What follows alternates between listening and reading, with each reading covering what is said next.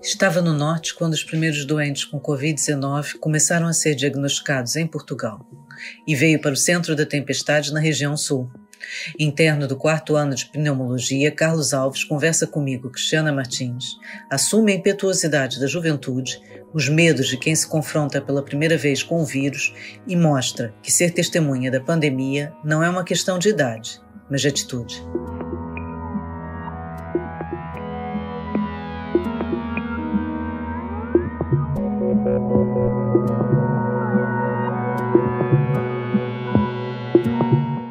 Quantos anos? Eu tenho 28. E, tenho 28 e onde? Estudei na Faculdade de Medicina de Lisboa, na clássica, por assim dizer, na Universidade de Lisboa. Uhum. E por que que decidiu ir para a medicina? Uh, na verdade, uh, foi uma descoberta mais tardia. Uh, há pessoas, pronto, eu por acaso, a minha mãe era médica, há pessoas que seguem a medicina um bocadinho de forma vertical, não é? Mas não foi muito a minha situação, aliás, até foi um bocadinho desencorajado pela minha mãe na altura para, para escolher medicina.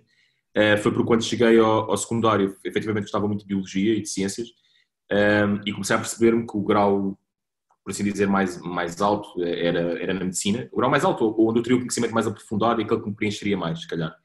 Uh, e depois, de facto, eu tinha, tinha possibilidade de contactar com aquilo que a minha mãe fazia e via aquilo que a minha mãe fazia e, e, e, gostava, via que era uma coisa que eu queria fazer. Embora a especialidade dela não era uma especialidade que me atraísse desde o início. Mas, mas a verdade pronto, seguir atrás de um diagnóstico, a procura de um diagnóstico, tudo isso me fascinava um bocadinho e foi um bocadinho nesse sentido. E acho que sempre tive um contacto com os outros uh, fácil, uh, por assim dizer. Uh, gosto de dar com pessoas, gosto de falar com pessoas e também era algo que me permitiria, na minha, na minha situação profissional, eu poder fazer. Foi uma conjunção de interesse pela ciência e pela biologia, por assim dizer, com, com isso. E porquê pneumologia? A pneumologia já foi uma escolha mais tardia porque eu já tinha, eh, se calhar quando entrei para a faculdade, tinha eh, aquelas expectativas, eh, pronto, um bocadinho ao lado, acho que nós cá todos temos, também de vermos as séries e vermos as coisas, que era neurocirurgia, ou que era neurologia, ou que eram coisas muito complexas e que eu desconhecia, na verdade, não eram propriamente, se calhar, por, por fascínio, por ter contacto, nunca tinha conhecido. A pneumologia foi mais porque, de facto, eu cheguei ao final, eu gostava muito de, de medicina interna e gostava da vida hospitalar e do diagnóstico hospitalar. mas, por outro lado, também gostava queria muito fazer algo que tivesse técnicas e pudesse fazer técnicas no meu dia a dia. E a pneumologia parecia uma especialidade mais uh, próxima da medicina interna e com a patologia que eu mais gostava, uh, porque eu gostava muito da patologia respiratória. E as técnicas da pneumologia são bastante diversas e permitiam fazer alguma, pôr um bocadinho a mão na massa, não só fazer diagnóstico, mas também poder fazer alguma coisa no meu dia a dia, só, que não só ao consulta ou internamento, eh, poder fazer uma coisa mais prática, por assim dizer. E com diagnóstico. Porque... Quando, tá em que ano do, do internato? Estou no quarto, no quarto ano. E quando, quando surgiu a pandemia, como é que, que a pandemia se atravessou na sua especialização, na sua formação? Agora vamos, vamos começar mesmo a entrar no nosso terreno, né? Sim, é, sim, sim, sim. Começou a, a é, participar tava, quando? Não, eu, eu inclusivamente, é, nós, portanto, só para situar um bocadinho também na, na, especialidade da pneumologia e de como é que isso me afetou o, o internato.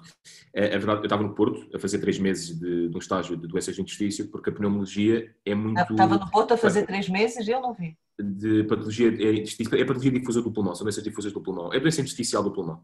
Uhum. Mas é um estágio específico da, da formação da pneumologia. Uhum. É, é, pronto, o sítio com, mais, com, com o maior número de doentes é no Hospital de São João, Uhum. E, eh, e, e, nós muitas vezes tentamos fazer esse estágio fora por essa mesma razão, porque nem todos os hospitais têm idoneidade para poder fazer esse estágio. Uh, e a, a pneumologia é constituída por muitos estágios pequenos parcelares que nós temos que fazer a marcação ou o agendamento, porque neste momento somos muitos internos de pneumologia, há uns anos atrás não era assim, mas cada vez mais com o número de cláusulas da medicina a aumentar. Uh, e com mais uh, especialistas entrar para a especialidade, aquilo que antigamente eram se calhar 5 internos de pneumologia passaram a ser 15, passaram a ser 20, por aí fora, aumentaram, e neste momento é muito difícil marcar estágios para fora. E nesse, nesse momento eu estava no Porto, estava no final do meu terceiro mês, estava em março, portanto eram 3 meses, quando uh, foi internado o primeiro doente no meu serviço foi a 16 de março, e nós percebemos a partir daí que a situação no país geralmente estava a modificar-se, é? O Porto, inclusivamente, o Hospital de São João foi dos primeiros a ter eh, doentes de Covid a nível nacional. Um, e percebemos que o modelo de consulta ia ser, porque uh, o estágio de doenças intersticiais do pulmão é, é muito, é muito consulta, é, é, só consulta, na, na verdade. Os doentes estavam a ficar bastante limitados de ir ao hospital e, portanto, isso também não teria, uh, o estágio não teria a mesma viabilidade que teria no início, como tinha em janeiro como tinha em fevereiro. Um, apesar disso, eu estava na altura com o professor António Brás, que até o, é o diretor da Sociedade Portuguesa de Tecnologia, e ele que é o coordenador do estágio, uh, e ele até, não, pronto, até nos manteve a, possibilidade de continuarmos uh, no estágio, não tínhamos necessariamente, até porque já estávamos a terminar, para não inviabilizar o nosso estágio, e terminarmos, o, concluirmos esses três meses. Uh, mas a verdade é que a situação no hospital também foi gradualmente ficando mais complicada e, e faltava cerca de. Eu, eu regressei para o meu hospital no dia 26 de março eh, não fui propriamente chamado, mas a verdade é que faltavam-me três dias para terminar, eh, ou cinco dias para terminar o meu estágio no, Porto, e eu, eu, senti que também já não estava a ser propriamente eh, benéfico, por assim dizer, não estava a extrair assim tanto já do estágio, porque já tínhamos a tempo pouco as consultas presenciais, era quase tudo telefónico, e, estava a ser mais preciso no hospital. O professor António Braz também foi bastante flexível com isso, alguns colegas meus até já tinham abandonado o estágio para regressar aos hospitais deles, e aconteceu-me isso também, eu regressei para incluir o meu, no hospital, pronto, a, vida, a enfermaria Covid no hospital nessa altura, no dia 26 de março. O Carlos, o Carlos, eh, aqui é preciso compreendermos alguma coisa, ou seja, uhum. eu nem sabia, mas então o Carlos estava no olho do furacão do início da pandemia em Portugal, estava no próprio São João, o primeiro doente foi em Santo Antônio, mas depois logo a seguir começaram a entrar no, no, São João. No São João. Embora estava... eu não tivesse qual, qualquer tipo de contacto no São João. Era isso que eu ia perguntar, quer dizer, é isso, estando na área certa, de alguma maneira, não, não era infecto contagiosas, mas era pneumologia, são doentes pneumologia. também de respiratório, trato respiratório, uhum. e estava no hospital certo, mas não tinha a idade certa, ou seja, a pandemia ele passou assim à porta, não foi? O que que sentiu nessa altura? É, por assim, nessa altura principalmente senti o, o o receio de, de, infectar, de, infectar, os meus familiares quando eu vinha a Lisboa, não é? Isso foi a principal eh, preocupação, porque de facto estava, as pessoas eh, perguntavam, não é? Onde, onde, eh, sabiam que os primeiros casos estavam praticamente a ser todos no Porto, sabiam que eu estava no Hospital de São João, que todos os dias ia para o hospital de autocarro, todos os dias estava, andava pelo hospital, embora estivesse na consulta, não é? E os doentes não estivessem propriamente na consulta. Foi, foi uma preocupação principalmente mais pelos meus familiares nos momentos em que eu vinha a Lisboa, tanto que a partir do momento, eu penso que terá sido a última vez que eu fui para o Porto para ficar lá, terá sido no início de março, eu não voltei a ver os meus familiares, eles, pronto, a estar com eles, talvez até final de maio, portanto, e, e custou-me bastante, porque eu sou muito próximo da minha família, um, moro em Lisboa, eles moram em Almada, mas eu semanalmente vou duas, três vezes a casa, e, e foi muito difícil uh, essa, essa, gestão uh, de até porque inicialmente tínhamos menos de 100 casos, né? parecia um bocadinho alarmista, mas estando eu num sítio onde já haviam casos, não me sentia confortável para, para ir a casa. Os meus pais já têm mais, têm mais de 60 anos, a minha avó tem mais de 80, o meu avô tem mais de 90, portanto não, não me sentia confortável. Portanto, desde aí senti um bocadinho passar-me à frente, mas ainda não sentia um, propriamente, a, não estava propriamente a trabalhar, a trabalhar com os doentes, não tinha aquele receio máximo de se me infecte propriamente com o doente, que eu já sei que tenho a Covid, não era aquele misticismo no fundo de não sabemos quem é que tem, qualquer pessoa pode ter aqui no Porto neste momento, com um bocadinho essas preocupações, não é? Era essa é, mas não foi... que eu ia fazer, porque eh, o caso estando na consulta, em princípio, não estava a lidar com, com os doentes infectados, mas também, por não. outro lado, não sabia quem estava infectado ou não, claro num período em que sabia muito pouco ainda da doença, e vocês, essa claro. é uma pergunta, vocês não estavam com equipamentos de proteção individual, estavam na consulta? Não, é, nós, é, é, o Hospital São João nisso foi muito perentório e muito rápido a atuar em medidas de, de tentativa de limitação. Por exemplo, as entradas nos hospitais eram sempre feitas com máscara, os acompanhantes, os acompanhantes já não entravam, fazia-se medição de temperatura, havia muita coisa, não, não a nós, os profissionais, mas máscara usávamos sempre, máscara cirúrgica, mas como eram locais em que à partida não haveria contacto com doentes uh, Covid, aquilo que era, aliás, até o, o, uh, a quantidade de consultas diminuiu muito, passaram a ser praticamente só consultas por telefone, algumas ainda presenciais, mas tínhamos muito pouco contacto com doentes. Portanto, os, os cuidados eram mais entre nós, entre colegas, que depois passaram a ser generalizados à maioria, a, a todos os hospitais, que era estávamos com máscara cirúrgica, uh, mas não havia os, os, equipamentos de proteção individual que há para, para o isolamento com, com doentes com doença comprovada. Não? É? Isso não, não tínhamos. E, portanto, sobretudo, esse início era um início de grande receio, imagino eu? Sim, é, era, era por estarmos no, no sítio, e até os, pronto, os meus colegas na altura que estavam em Lisboa brincavam um bocadinho na Amadora, né? diziam-me quando voltas agora para a Amadora, porque eu via no final do mês de março, tens de fazer um isolamento de, de 14 dias, porque vens de um sítio que efetivamente há, há muitos casos. há muitos casos, havia, mais, havia casos e não havia no, no resto do país, mas o, o receio era principalmente, principalmente esse, não... Ou seja, eu, não, eu não senti que tinha que voltar para Lisboa, não, isso não passou, não passou pela cabeça. Passou pela cabeça na fase do, quando foi decretado estado de emergência, aí sim, podia haver alguma limitação depois do meu retorno para Lisboa. Uh, mas também sabia que ia trabalhar e podíamos retornar para as nossas residências e para os nossos hospitais, também não fui por aí. Uh, a única altura em que eu decidi mesmo que tinha que regressar foi quando, quando eu achei que o benefício do estágio já não estava a ser equivalente à, à, falta que eu faria no meu hospital. Quando começaram a haver casos no meu serviço, em, em grande quantidade, e o meu serviço, uh, não sei se podemos já fazer a uh, bem, mas o meu serviço foi o primeiro serviço a receber doentes Covid na Amadora e teve que se remodelar totalmente para receber esses doentes um, eu percebi que estava a ser mais preciso noutro sítio do que propriamente ali e já não iria ter prejuízo na minha formação porque o professor António pôs-nos à vontade para, para terminarmos o estágio cinco dias mais cedo, seis dias mais cedo foi o que aconteceu. Porque é isso que, que eu não percebo e imagino que o leitor também não perceba, ou seja, se naquela altura o foco e a maior procura, a maior ida de doentes às urgências, doentes infectados, estava na região norte, parece um bocado uhum. um contrassenso vir para o sul, não é? Não teria Sim. sido para sua própria formação nessa área mais interessante ter prolongado o estágio, ter ficado lá mais tempo, ou que o interno não pode fazer, limita a partir essa permanência? Não, eu estava eu a fazer uma formação, ou seja, quando nós estamos a fazer eh, uma formação muito específica, neste, neste caso eu estava a fazer um estágio muito específico, era aquilo, era, eu estava lá para fazer aquilo. Portanto, nunca, nunca fui considerado um recurso humano do hospital para poder ser mobilizado dali para uh, ir para uma zona Covid, ou para, porque até os internos de outras especialidades nessa altura no Hospital de São João estavam a ser mobilizados para, para a urgência, por exemplo, uh, internos de oftalmologia, internos de outras especialidades, geralmente não têm contacto com a urgência geral, foram para essas zonas. No meu caso, isso não aconteceu, eu estava a fazer um estágio muito específico, eu e os meus colegas estávamos lá, éramos alguns, é que o que aconteceu. Foi, uma determinada altura, o número de consultas por dia um, não, não, não, diminuiu, porque nós fazemos exatamente o mesmo número de consultas, mas fazíamos telefónicas. E, e o benefício, eh, eu, eu, equacionei um bocadinho isso de estar lá, ou a falta que eu estava a fazer no hospital, porque de facto estávamos a ter uma enfermaria já com um número significativo de doentes Covid, um, com, uma, com um número pronto, mais limitado de pessoas, eu faria mais falta lá e foi por isso que, que regressei. E o que é que encontrou, Carlos? Quando chegou ao seu hospital, chegou a Amadora Sintra, o que é que encontrou? É bom, encontrei o meu serviço completamente diferente, não é? Porque uh, o meu serviço era um, um, serviço de doentes com doença respiratória uh, agudizada, não é? Uh, com necessidade de internamento, e passou para um, um internamento exclusivamente de doentes Covid. Um, e aí eu acho que, de facto, há, há, há que. é, acho que é notório o trabalho que os, os, profissionais do meu serviço fizeram, porque muito, foi muito cedo, não é? O serviço remodelou-se totalmente para receber doentes Covid a 16 de março foi um desafio que ninguém estava preparado, não é? Fomos. Ehm, acho que é fácil, ou seja, nós quando somos internos, uh, estamos muito próximos, começamos a nossa formação, não é? Isto é uma pirâmide. E nós vamos adquirindo conhecimento especializado ao longo do tempo para podermos ser uma ferramenta para o Serviço Nacional de Saúde e para os utentes no limite máximo da, da especialização, não é? É quando os doentes precisam de alguém que saiba tratar doentes respiratórios, nós estarmos lá para fazer isso. E, portanto, quanto mais anos nós tivermos da nossa especialidade, mais longe estamos daquilo que é a medicina generalista, ou, ou o doente de medicina interna, ou um doente diferente daquele que é o nosso doente normal. E a, a verdade é que, embora a, a Covid-19 seja uma doença que dá uma pneumonia, não é? e é uma doença respiratória, os doentes cursam, nem todos, mas pronto, os mais graves cursam com insuficiência respiratória, o basal desses doentes é muito diferente daquilo que é o basal. Nem todos têm doença pulmonar obstrutiva crónica, que é aquilo que nós estamos mais habituados, nem todos são asmáticos. Alguns são doentes renais crónicos, outros têm insuficiência cardíaca, outros têm doenças oncológicas, que não são a nossa, a nossa base.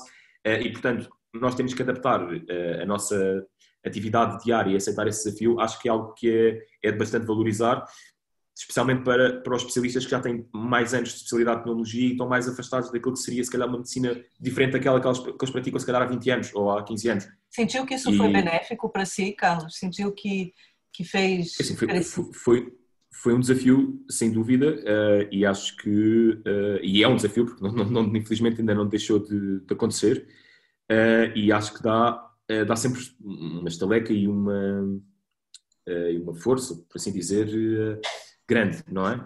Mas em termos, se calhar, de. Para o tratamento de insuficiência respiratória aguda, acho que dá muitas bases para a pneumologia e nós tivemos muitos doentes a fazer uh, ventilação não invasiva e, portanto, foi uma boa uh, escola, por assim dizer, ou foi uma boa. Um, tem sido um contacto intenso com doentes com insuficiência respiratória e temos tido muita capacidade de aprendizagem com isso.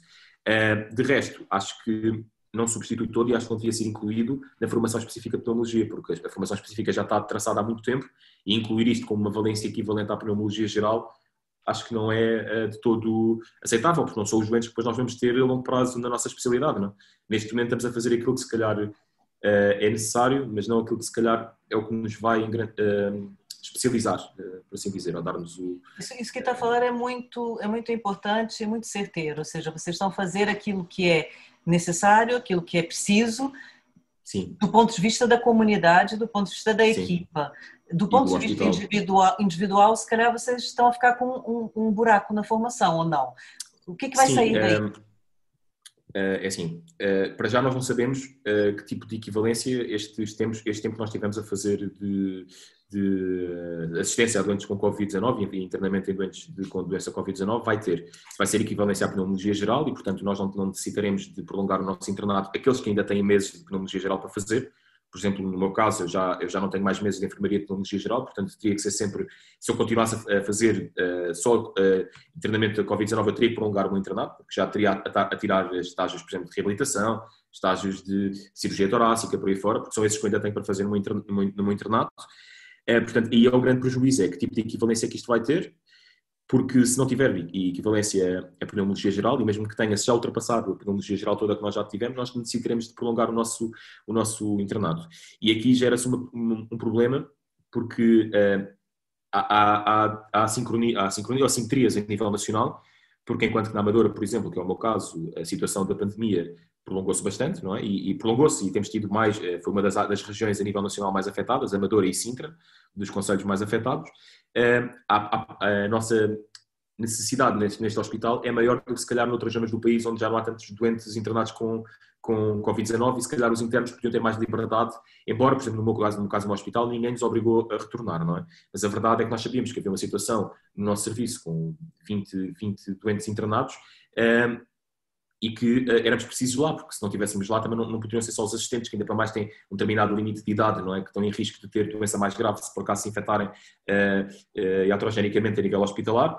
Um, e, portanto, era mesmo importante nós regressarmos. E há, e há esse receio da assimetria, porque se eu, por exemplo, ficasse mais de 4 meses a fazer só Covid-19 e colegas meus, vamos pressupor, no Hospital de Coimbra, não ficassem a fazer, eles se calhar iriam na época regular, porque terminariam o internato a tempo, concorreriam para as vagas regulares e nós que ficámos a, a, a cuidar de doentes Covid-19 mais tempo, iríamos a uma época de recurso e essa época de recurso depois tem vagas a nível nacionais para concurso a especialista piores. Portanto, há aqui uma situação de nós, se calhar, termos um, dado um bocadinho mais pela comunidade, não é? E depois, no final, acabamos por ser uh, prejudicados. Isso, penso que neste momento poderá não acontecer, um, porque nós acabamos por, a partir de junho, ter a liberdade no nosso hospital de poder uh, retomar os, os nossos estágios. Um, e, e, portanto, acho que não houve assim uma grande assimetria a nível nacional. Caso nós tivéssemos que ficar no nosso hospital junho, julho, imaginemos agosto, só fazer Covid-19, aí acho que geraria um problema. E mesmo assim, um, há colegas meus que, que, já não têm meses de internamento e esses que já tiveram estes dois meses a fazer esses meses com Covid-19 já vão ter um problema e se calhar vão ter que acabar o, o internato em janeiro ou o internato em fevereiro para completar todos Mas os estágios eu, parcelares.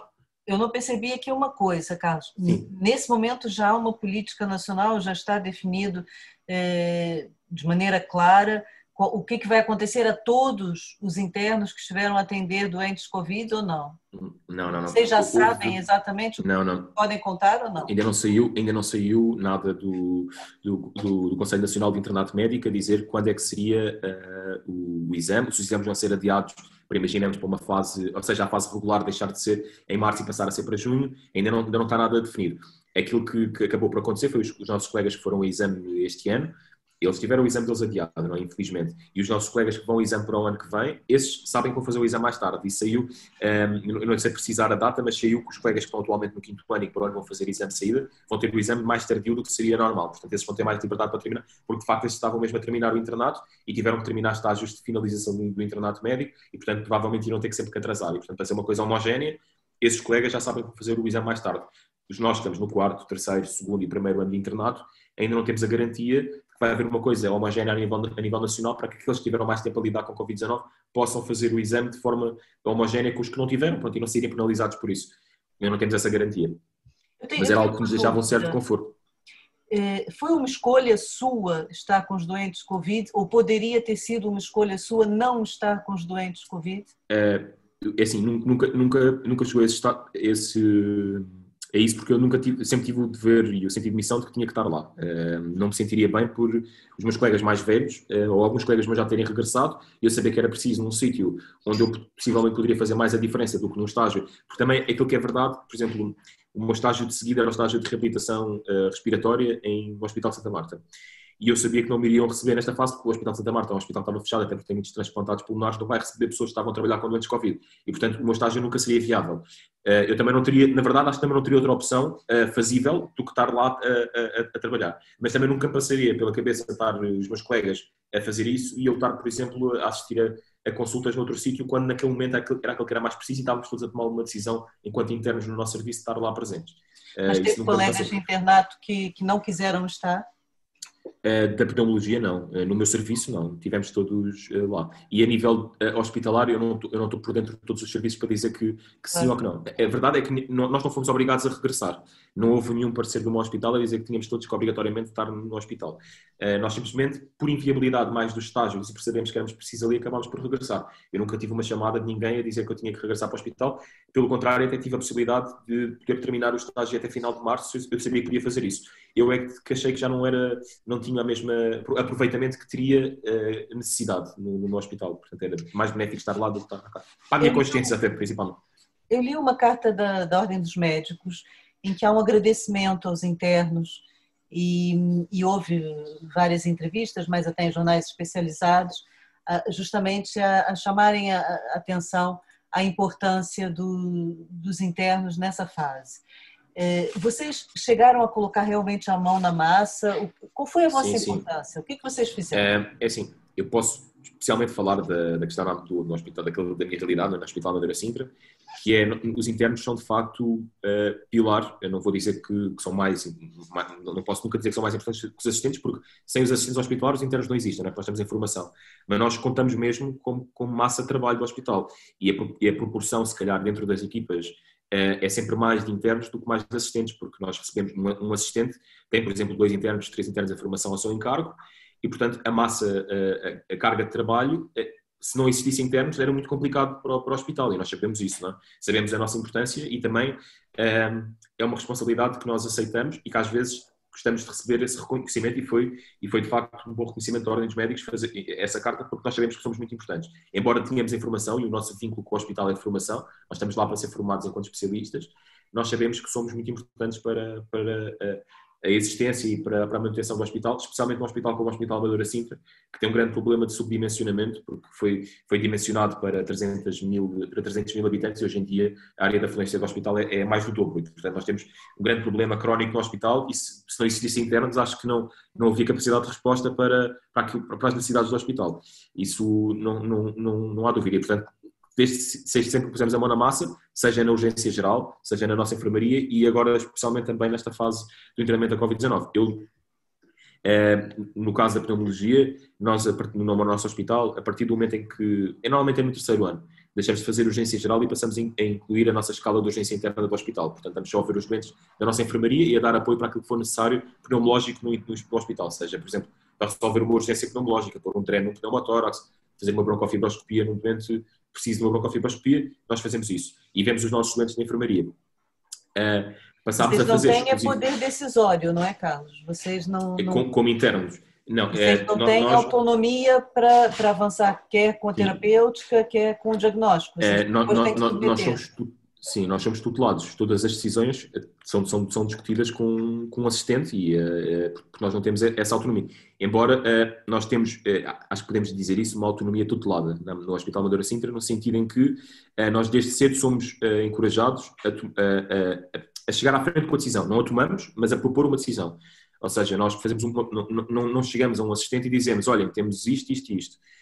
temos um doente assim, quando vamos já temos um doente assim, assim, assim, e aquilo que eu acho que se faria seria isto e depois aí sim recebemos o aval ou não. Portanto, eu acho que é muito benéfico, nós temos muito contacto com muitos doentes e temos uma grande carga de, de doentes, porque de facto temos uh, muito contacto com patologia desde, desde, muito cedo e somos encorajados a, a, a propor decisões, não a tomá-las, acabamos por tomá-las, tuteladas, não é? Depois nos dizerem, podes prescrever isso, mas claro que fazemos, ou, ou podes fazer isso, claro que fazemos, uh, mas temos sempre alguém que nos diz que é isso que devemos fazer. No, no, entanto, ninguém, ninguém nos espera de nós que nós não, não, não tenhamos uma proposta. Uh, acho que uh, se nós disséssemos, olha, temos um momento com pneumonia, eh, por exemplo, eh, se não disséssemos que queremos pôr este antibiótico ou achamos que isto é o que faz sentido, se calhar ficariam um bocadinho desconcertados com a nossa falta de iniciativa.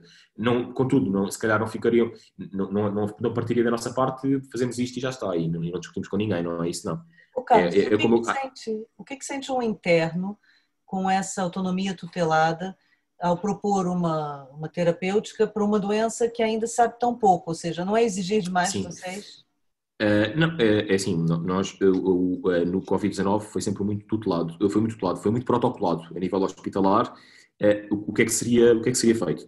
A verdade é que todas as terapêuticas iniciais, com uh, o, o ritonavir com o lopinavir, com a hidroxicloroquina, com a acitromicina, era tudo experimental e estava a ser feito a nível nacional, quase um intuito de não sabemos o que é que vamos oferecer aos doentes e temos que oferecer alguma coisa. Acho que foi nesse, nesse intuito. E, mas as coisas eram feitas uh, a nível protocolado e nós saberíamos, quando, embora sempre discutido, porque a, equipa, especialmente nesta fase Covid, era sempre composta por internos e assistentes que estavam presencialmente no hospital todo o dia, uh, das 12 horas até a hora, até a hora da noite. Portanto, nós tínhamos sempre como discutir, olha, este doente entrou e estamos a fazer esta terapêutica, acham que sim, acham que não, é isto que devemos fazer ou não devemos fazer, pronto. E muitas vezes os doentes até já subiam para a enfermaria, portanto ficavam um dia lá embaixo do SO, ou entravam pelo SO, faziam o diagnóstico e já entravam com o protocolo, que era o protocolo hospitalar Covid. Um, mas, mas sim, é, há, um, há um grande grau de incerteza, uh, tanto para nós internos, como especialmente para os, para os, especialistas, porque eles é que têm que, no fundo, dar o aval ou não de fazer essas terapêuticas. Uh, mas, inicialmente, se calhar se havia alguma, uh, alguma se calhar reforço, nunca houve muito reforço científico, é? mas havia alguma, algumas provas, parecia haver, das associações dos antirretrovirais com a hidroxicloroquina, depois gradualmente elas foram todas eh, desmanteladas e, e, a verdade é que tem sido mais agora para o corticoide recentemente com a dexametasona, para, para o aval da ventilação não invasiva e da, das terapêuticas de alto fluxo e isso foi um, um grande, se calhar, um orgulho, por assim dizer, poder estar no, no, serviço onde isso era feito no hospital, é? onde eram feitas essas terapêuticas com ventilação não invasiva e onde havia as mais sofisticadas à parte do, do unidade de cuidados intensivos. Uh, e, portanto, foi uma, uma, um bom momento de aprendizagem nesse sentido. O Carlos, sentiu-se preparado quando o desafio se colocou à sua frente? Sentiu que a sua formação tinha, o tinha preparado para enfrentar? Uh, eu, eu, eu acho que se calhar nós, nós enquanto internos, uh, temos se calhar aquilo que se pode dizer muito sangue na guerra, não é? Nós não pensamos muitas vezes, não é não pensamos muitas vezes, mas somos se calhar impetuosos e queremos estar lá e queremos ajudar e temos esse sentido de missão. E às vezes não pensamos se estamos preparados ou não o suficiente para fazer uma coisa. Suponhamos que às vezes um doente para, ou, nós temos coisas que temos que fazer, não é? E, e nós uh, sentimos que, que, que, o que temos de background é aquilo que naquele momento podemos oferecer melhor ao doente naquele, e sabemos isso, temos essa consciência. Mas nunca uh, tivemos que tomar decisões, eu, eu, nunca senti isso, eu nunca senti que tive que tomar decisões porque tinha lá alguém que, que pudesse acompanhar nessas decisões. Eu podia seguir raciocínios e seguir uma. Eu estava a seguir o doente, a vigiar o doente e dizia: Olha, eu acho que este doente não está a evoluir favoravelmente, está agravado do ponto de vista de insuficiência respiratória e temos que, eh, se calhar, iniciar, eu acho que temos que iniciar a ventilação invasiva. Eu discuti isso com alguém e alguém dava esse, esse apoio dessa decisão. Portanto, eu, eu, como interno, nunca posso uh, começar um, um, uma ventilação invasiva e não, e não dar cavaca a ninguém, não, não dizer nada a ninguém. Mas discutia e, tinha essa, e sentia que estava preparado, especialmente como interno de pneumologia, porque nós internos de pneumologia temos muito contato com a ventilação não invasiva desde muito cedo, conseguimos perceber quando é que ela não está, quando é que ela está a falhar um bocadinho pelos nossos doentes respiratórios basais, não? os doentes de DPOC que precisam de fazer ventilação não invasiva de forma crónica e depois quando acudizam têm que fazer internamento de forma contínua e nós temos uma certa preparação que nos deixa um bocadinho mais confortáveis nesta situação. Mas é uma situação sempre nova, porque é uma, é uma doença, até a modalidade de ventilação não invasiva que é utilizada é diferente da modalidade de ventilação não invasiva que nós usamos nos, nos nossos doentes crónicos de, de, de, de, de DPOC, doença pulmonar obstrutiva crónica, aqui é uma modalidade diferente é, portanto, foi uma, aprendizagem, foi uma curva de aprendizagem. Mas eu nunca senti esse medo, por assim dizer. Senti sim que era preciso uh, e que tinha que estudar e tinha que fazer e tinha que discutir com outras pessoas que estavam acima de mim, hierarquicamente, para me sentir seguro por estar a tomar essas decisões. Mas não me senti.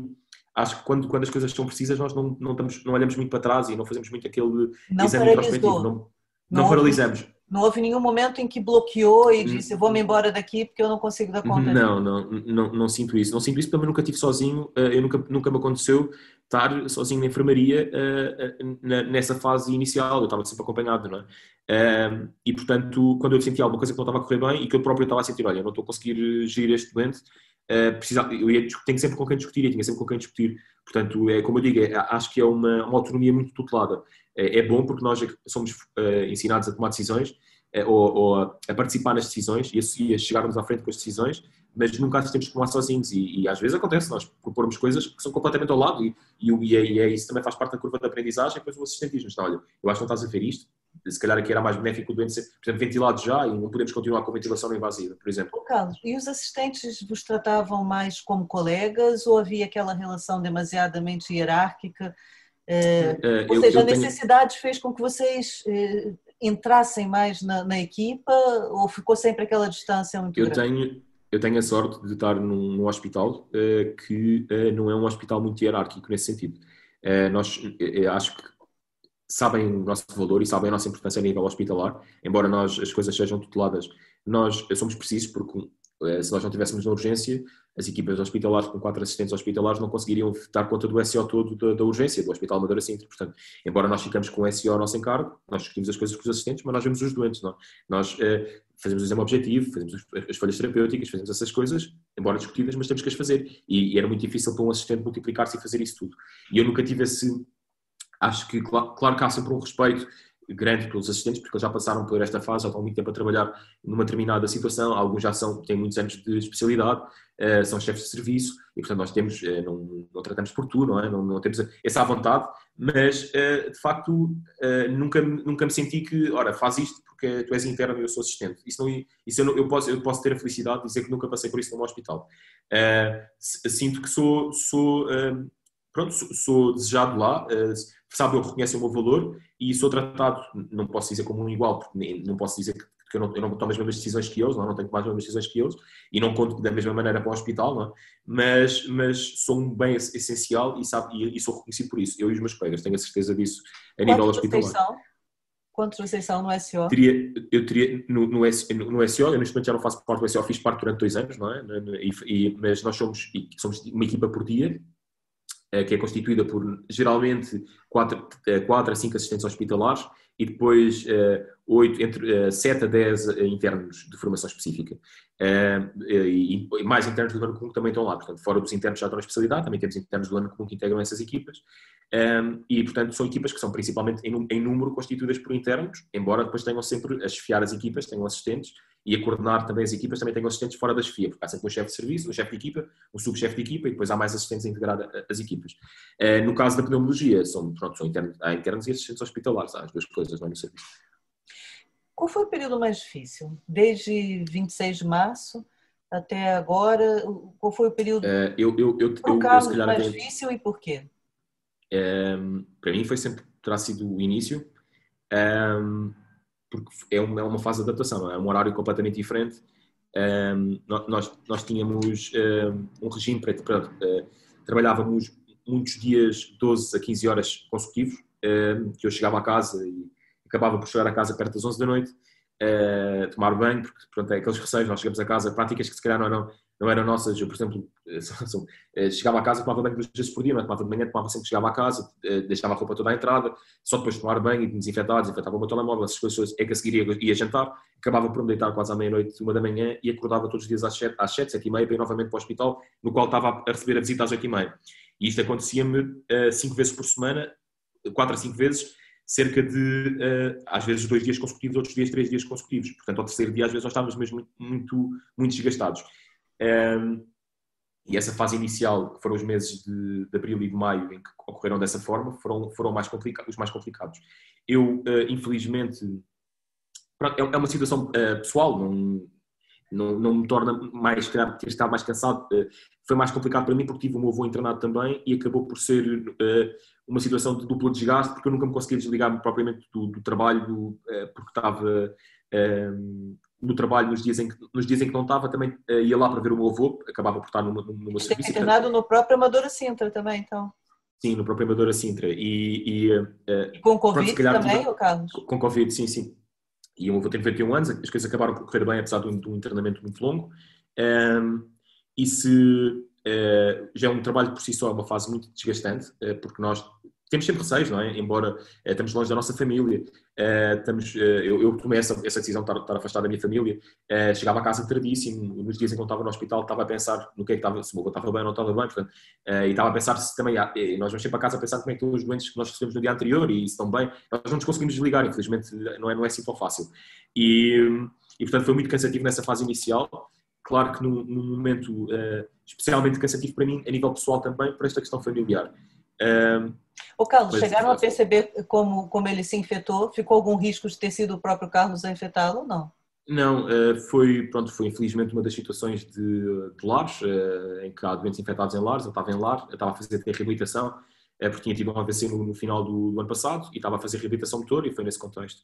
Uh, penso eu, não é? Pode ser que qualquer pessoa tenha, pronto, pode ser um familiar, por aí fora. Carlos, mas, essa, mas essa, prova, essa prova é muito dura, ou seja, não basta estar no internato, estar a, a, a, prestar apoio à área Covid e ainda por cima acumula com uma questão familiar também de internamento claro. Covid no mesmo hospital.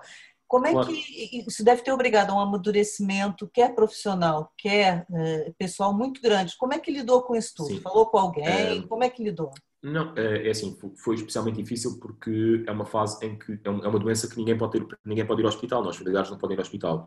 E portanto eu acabava por ser a barreira, uh, o filtro para a minha família, e embora a minha família até possa dizer que tem algum uh, grau de conhecimento científico, é? a minha mãe é, é médica, a minha mãe é farmacêutica, uh, portanto são pessoas que compreendem as coisas, mas eu achei que tinha que, de certa forma, nunca, nunca omiti nada, não é? Não, não me cabia a mim fazer isso, mas era eu que lidava um bocadinho com o peso pela primeira vez senti isso, não é? Se calhar a, minha avó também já tinha estado internada, mas nunca, nunca senti porque as pessoas podiam lá ir, o meu tio podia lá ir, a minha mãe podia ir ao hospital, portanto era uma coisa que era partilhada. E eu, nesse momento, eu tive, a, pronto, acabei por ter a felicidade, não é? Como trabalho no hospital, acabava por trabalhar no serviço, eu podia ver o meu avô. Um, que infelizmente a maioria das pessoas não pode passar por isso e acho que isso é uma das, uma das coisas mais difíceis para os doentes com Covid e para as famílias, que acho que é difícil se perceber, não, não passando por isso, não é? Não se poder contactar com o familiar, não poder saber notícias de um familiar, não poder ver, acho que é uma, é uma barreira muito, muito desumana na, naquilo que normalmente é a prática da medicina, não é? Um, e eu acabei por ter essa, felicidade, que acabou por ser uma responsabilidade também, por ter, por ter que o, o, por ser a pessoa que podia estar em contato com ele, que eu podia filmar pelo WhatsApp e mostrar à minha família, mostrar como é que ele estava. Uh, portanto, foi, foi duplamente pesado por isso. Um, em relação à carga de trabalho, por si só, era intensa por estas razões, eram, eh, pronto, já para não falar do que é estar com os fatos vestidos, não é? Que acho que já são coisas transversais, têm sido muito faladas, são fatos muito quentes. em, em junho já estava... O que eu acho aqui mais importante é que se calhar essa experiência eh, fez do Carlos, ou fez ou vai fazer, o Carlos vai me dizer, um médico diferente, não é? Porque é, viveu mesmo a experiência de ser médico, estar a tratar de doentes Covid e ter um familiar doente Sim. Covid sem poder receber o resto da família. Portanto, estava dos claro. dois lados em simultâneo. Eu tive, eu tive dos dois lados e posso. É, o quão difícil é nós estarmos. Descobriu no... alguma coisa? Descobriu alguma coisa enquanto familiar de doente? Ou seja, que, que usou depois enquanto médico do doente? Percebe? Não, não querendo ser. Uh, eu, percebo, eu, percebo o que está a dizer e acho que, por exemplo, eh, valorizei muito mais, ou não valorizei muito mais, mas compreendi o que é a dificuldade de estar do outro lado e não podemos ver a nossa família. Não por mim conseguia ver a minha família, não é? ver, o meu, ver o meu avô, mas por todas as pessoas que não conseguiam fazer isso, não é? eu acabava por poder fazer, estava lá no serviço, não é? E, na verdade, eu nunca tive que tomar decisões do meu avô, nem é, nem é correto, nem é ético, não é?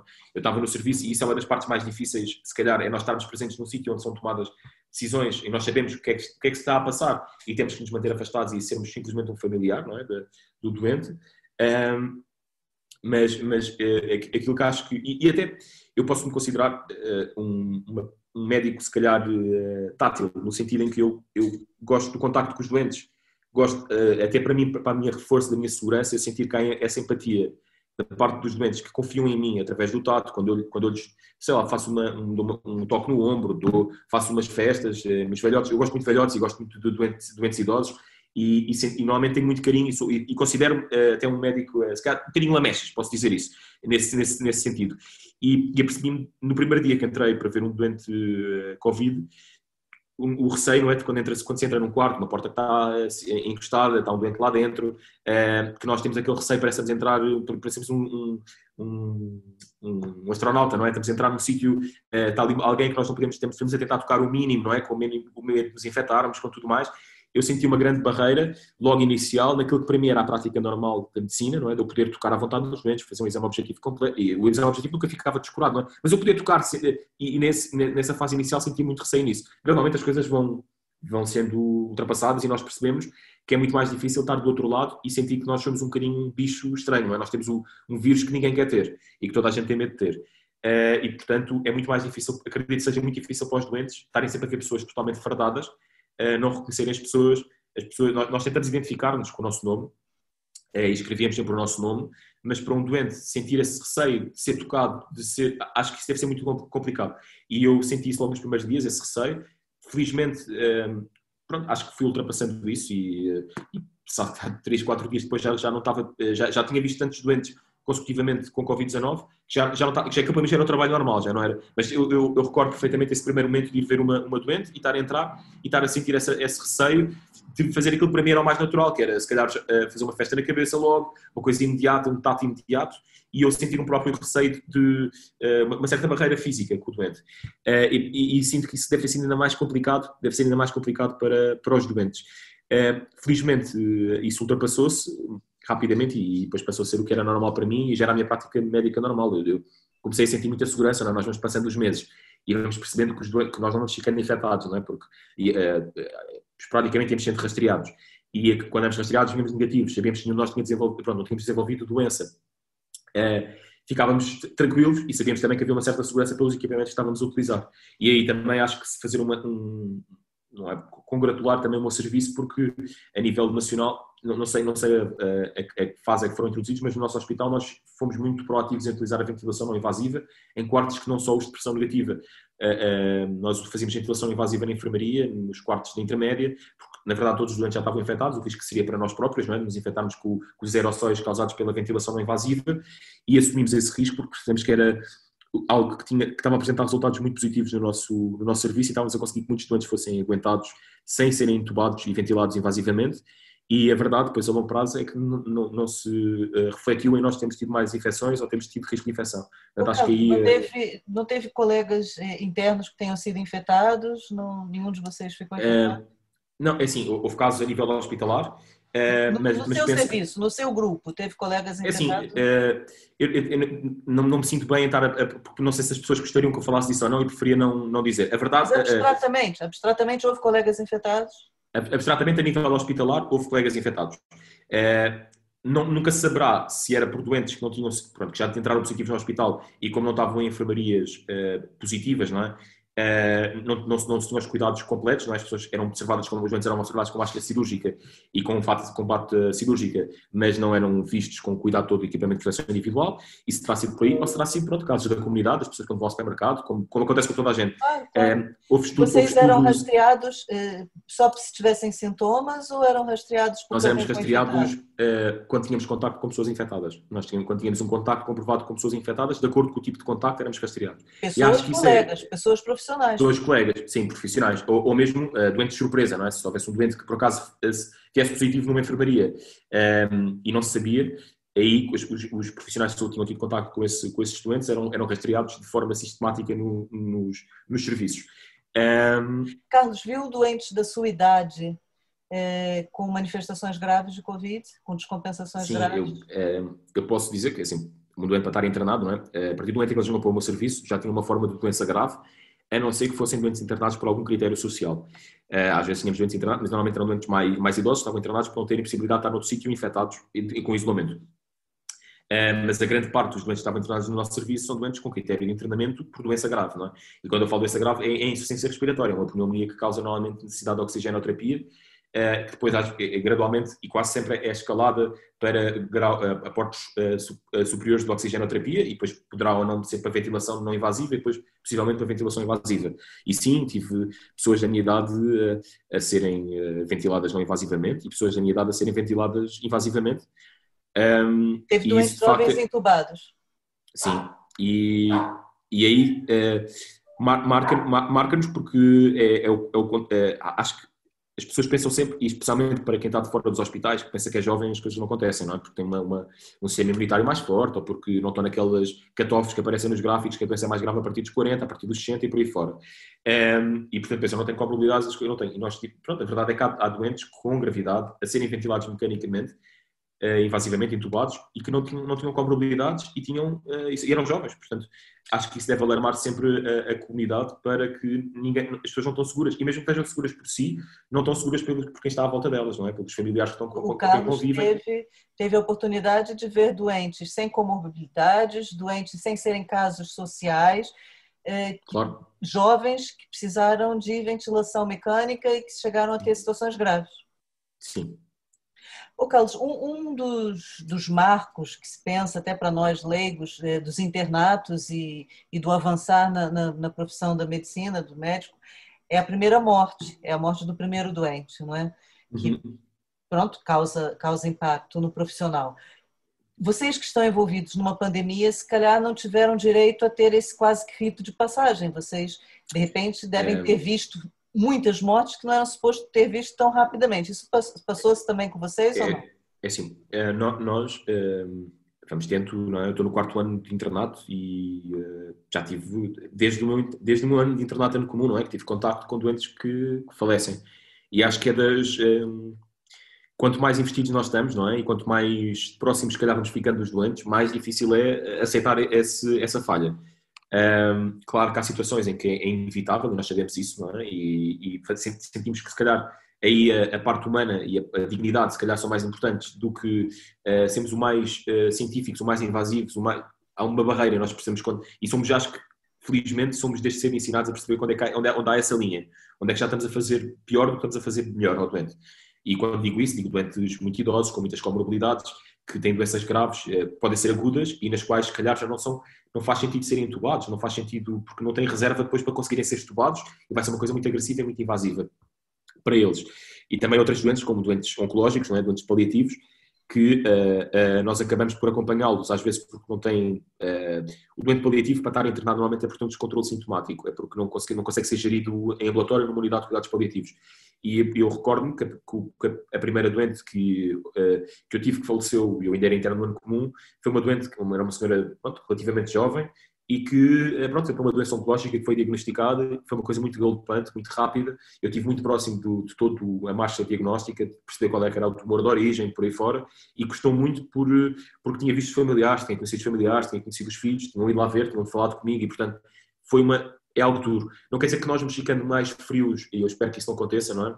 É, é algo que eu espero que não aconteça ao longo da vida, mas vamos ficando mais habituados e, e, e acho que sabemos também lidar com mais maturidade com essa situação e se calhar levar menos para casa do que levávamos numa fase inicial.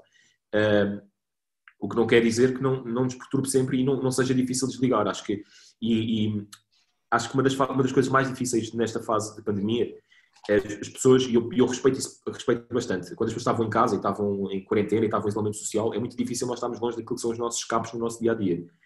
Mas, e para nós internos, especialmente somos, somos muito jovens, estamos, lidar, estamos com situações de muita pressão continuamente porque temos que fazer muita coisa, temos que ver doentes, temos que fazer currículo, temos que fazer postas para congressos, temos um, conjunto de cheques que temos que ir fazendo ao longo da nossa carreira até, até sair da especialidade, mas temos, não é raro nós encontrarmos internos, os internos dizerem, quando eu for especialista vou fazer isto, porque nós temos um bocadinho a vida parada, sentimos que temos um bocadinho a vida parada em suspenso os nossos planos de individuais às vezes, para, uh, para podermos cumprir aquilo que é o, o que é suposto. E numa fase... Na pandemia foi ainda pior, não? É isso. Nós temos certos escapes, por exemplo, uh, desporto, ginásio, uh, sair com amigos, conviver com família, tudo isso foi, foi descortado, não é? E acho que foi especialmente difícil. Eu, por exemplo, gosto muito de ler, gosto de compor, gosto de fazer coisas assim. Portanto, eu, eu tinha alguns escapes que consegui acabar por fazer em casa.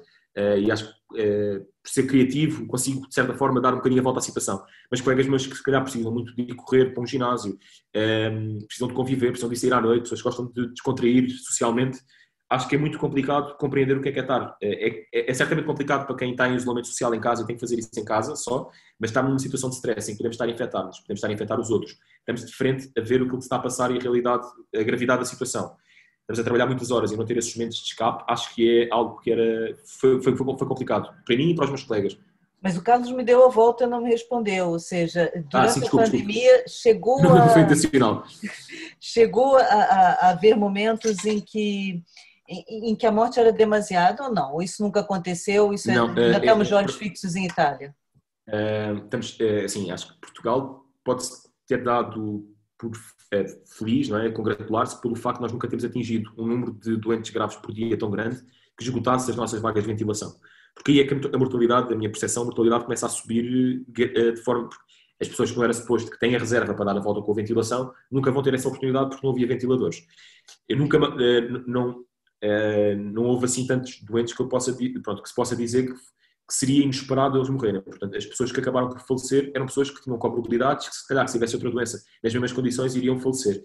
Uh, e, e, e, nós a área, a área da Amadora acaba por, e de Sintra acaba por uh, dar à Casa de Saúde da Idanha. Não? Nós tivemos os primeiros doentes internados, alguns doentes eram doentes, uh, doentes idosos, com muitas comorbidades, doentes institucionalizados, e portanto, claro que também tivemos mortalidade em alguns doentes que já eram doentes com muitas comorbidades, doentes institucionalizados. Portanto, eu não tive que lidar com uma avalanche de morte, não, não, não, não nos aconteceu a desgraça que foi e a, a, o pesar que foi a Itália, não é? Isso não nos aconteceu.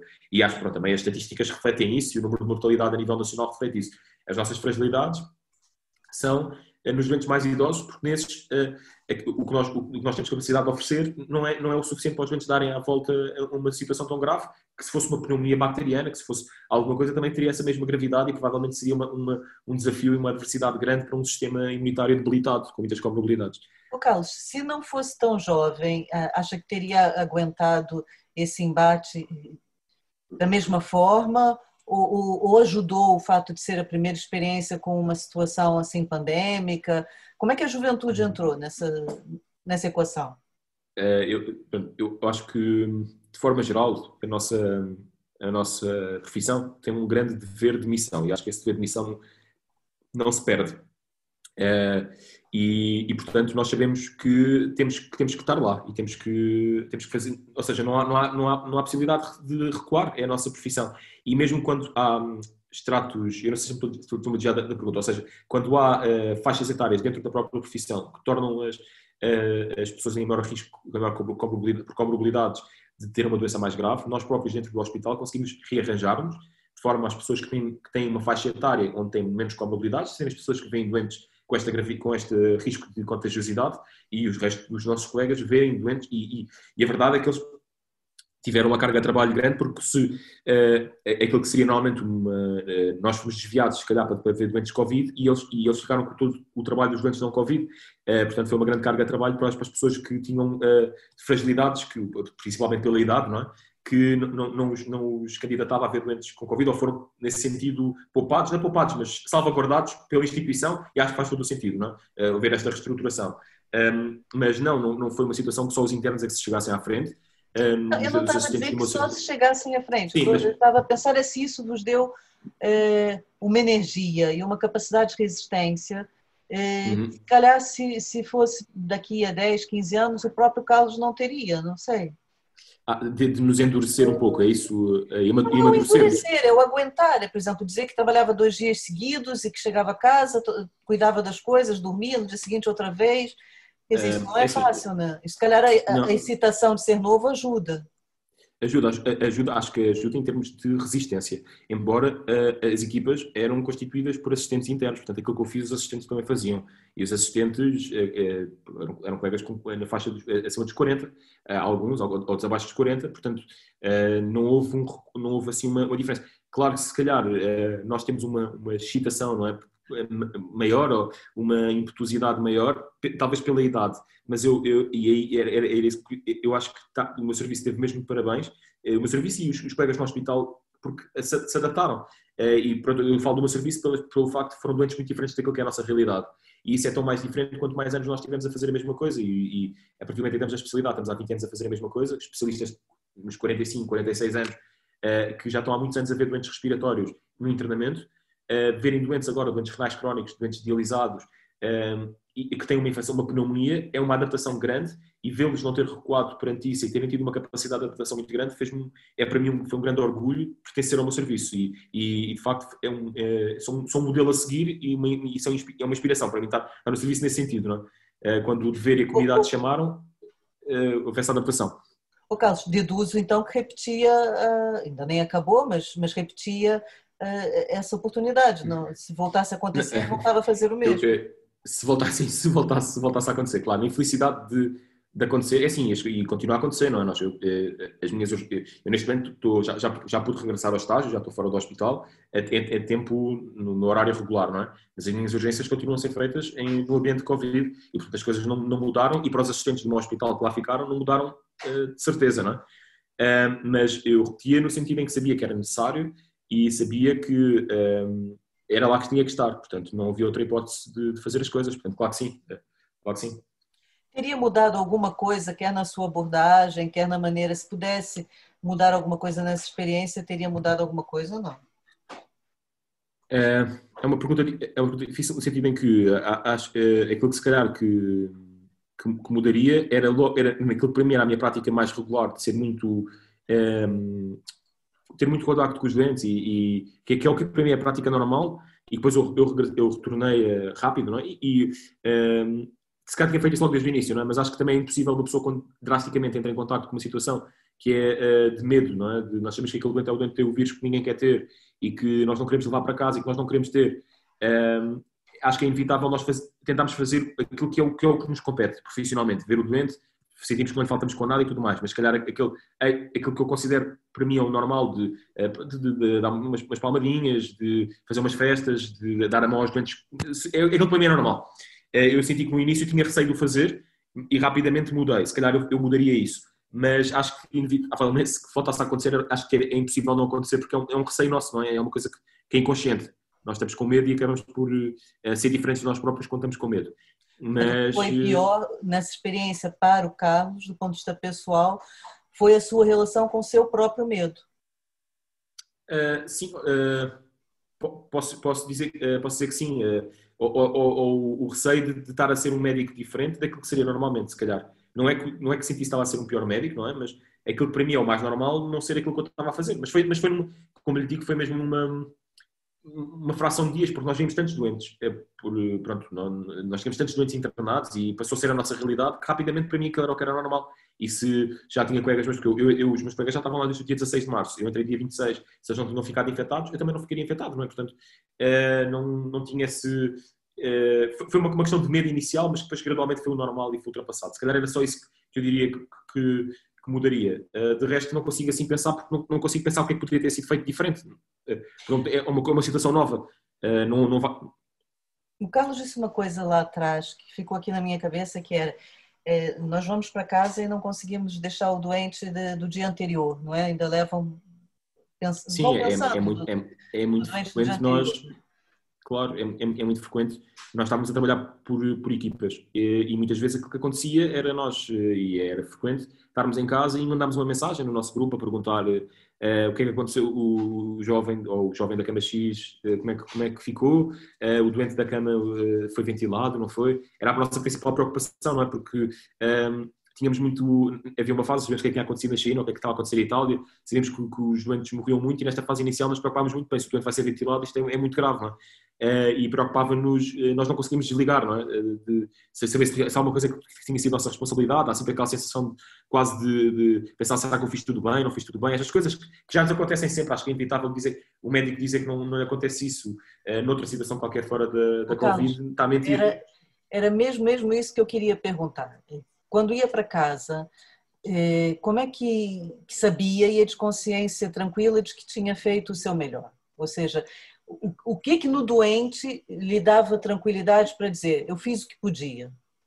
É assim, ehm, eu como lhe digo, tenho sempre a salvaguarda de ser interno, é? Eh, eu estou tutelado, eu não, não, é, não é suposto se alguma coisa falhar ser, ser por minha causa, não, não, não é isso que faz sentido, não é?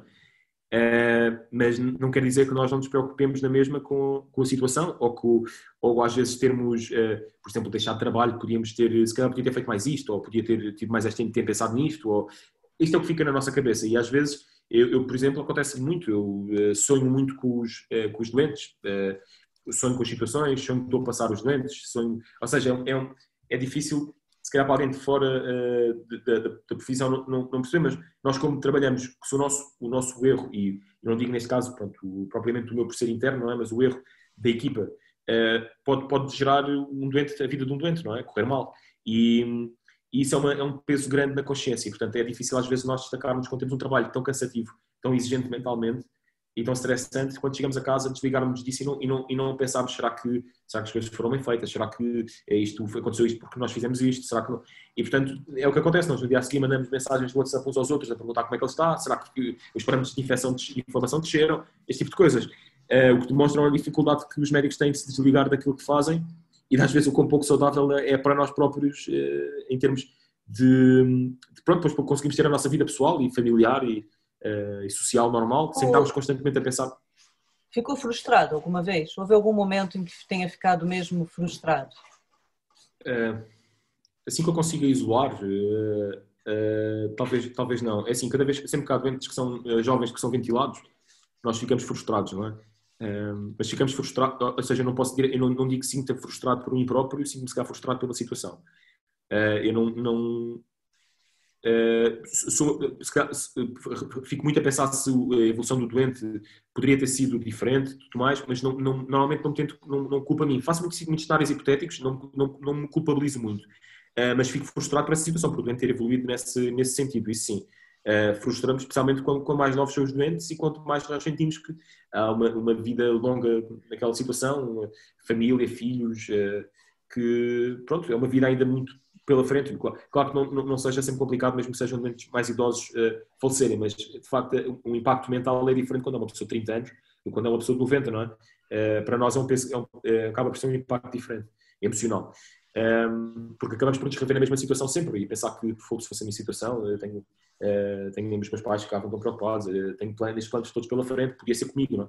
É difícil ainda, ainda carrega muita adrenalina do, do serviço, fala muito rápido, ainda ainda está muito uh, ah, eu falo, eu falo, muito, eu falo, eu falo muito rápido de forma uh, generalizada, até uma coisa que por vezes me uh, prejudica um pouco.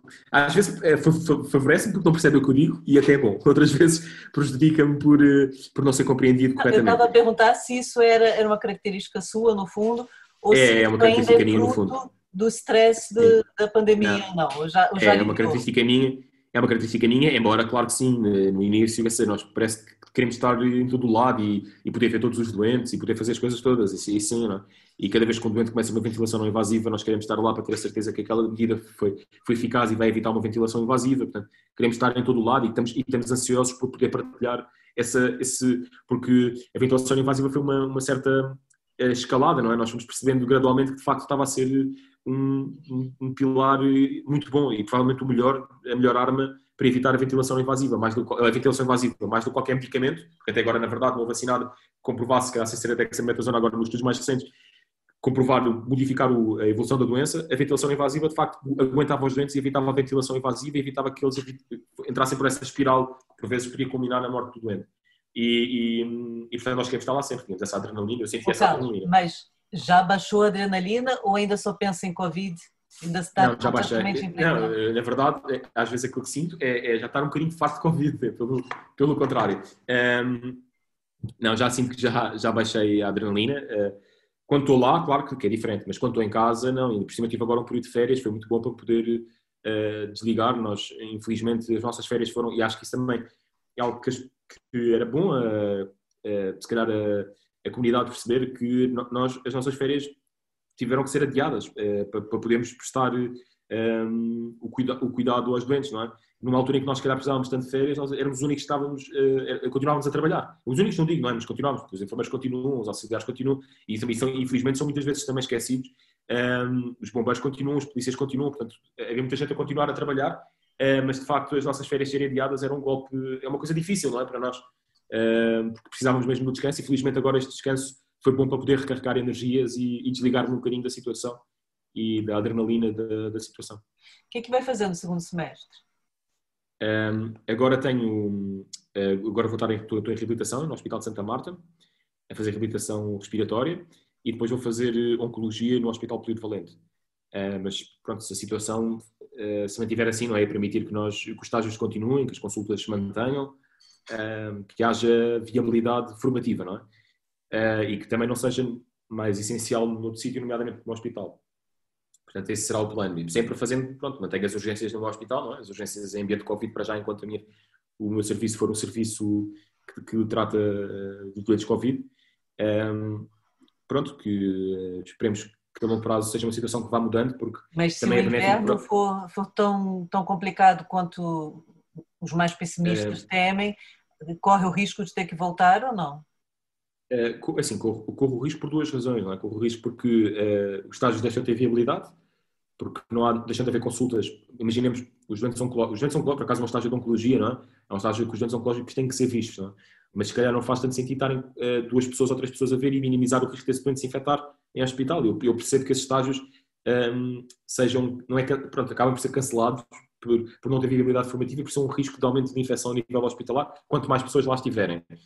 Um, e, portanto, há esse risco. E há o risco, claro, se no, houver novamente um pico de, de doentes infectados, novamente com uma grande incidência nas regiões da Amadora e de Sintra, é normal que seja necessário no meu, no meu hospital e, e, e, embora nunca tenha acontecido, como, como tinha dito no início, eu ter sido chamado de volta e ter-me obrigado a voltar para o meu serviço.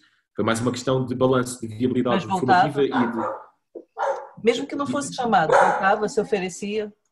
Ah, assim, acho que aí dava, eh, era muito reconfortante para nós sabermos que o internato era, o exame, o exame era adiado a nível nacional para toda a gente. Porque eu não me importaria de todo, de, porque no, no fundo tenho, também tenho essa missão, é a minha profissão, não é?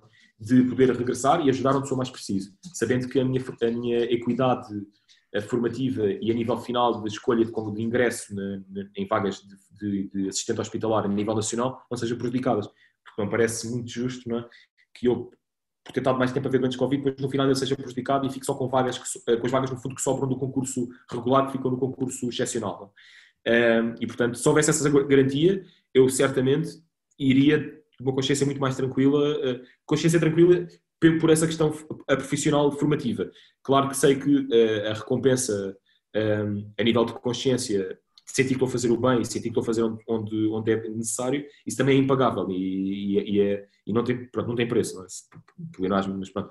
Mas, um, mas ia, ia mais tranquilo nessa, nessas circunstâncias. Me garantia sempre, por exemplo, vão todos a exame em junho ou vão todos a exame em setembro e todos têm a oportunidade de terminar o internato de forma equitativa e igual a nível nacional. Aí sim, era onde eu fosse mais preciso, era para onde eu iria sem dúvida. E não, e não seria por. Uh, eu, eu, eu, como lhe digo, eu, eu fui uma grande. Eu gosto muito do doente insuficiente respiratório agudo e, tem, e, tive muita oportunidade de poder estar em contato com esse, com esse porque na verdade a, a Covid dá uma insuficiência respiratória aguda.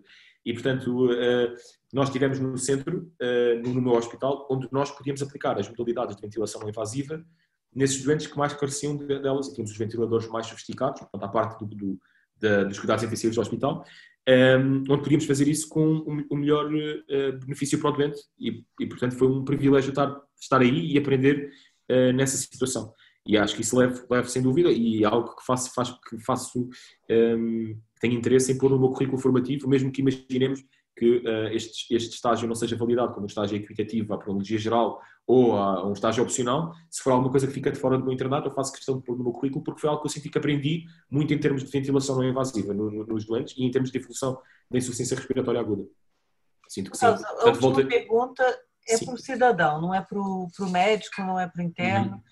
Está é, com medo do, do inverno ou não?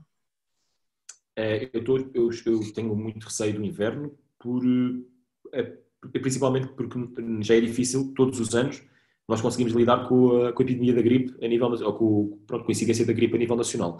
Uh, e o Hospital do Amadora Sintra já é um hospital que normalmente tem muita dificuldade em conseguir dar resposta, um, porque tem uma afluência muito grande uh, e tem umas infraestruturas estão limitadas para uma afluência muito menor e, portanto, com profissionais de saúde que acabam por ter que se desdobrar muito para conseguir dar uma capacidade de resposta. Se acrescentarmos a isto, uh, mesmo que seja 200 doentes Covid por dia, acrescentarmos isto ao nosso hospital vai ser uma situação muito complicada para distinguir os doentes Covid dos doentes com gripe normal, gripe normal, por assim dizer, com gripe influenza, com doenças, doenças respiratórias agudizadas por outras causas, por outros vírus respiratórios, vai ser muito difícil, porque já é uma situação que nós normalmente já estamos no limite anualmente, e se ainda acrescentarmos mais um fator agravante, acho que pode ser muito complicado.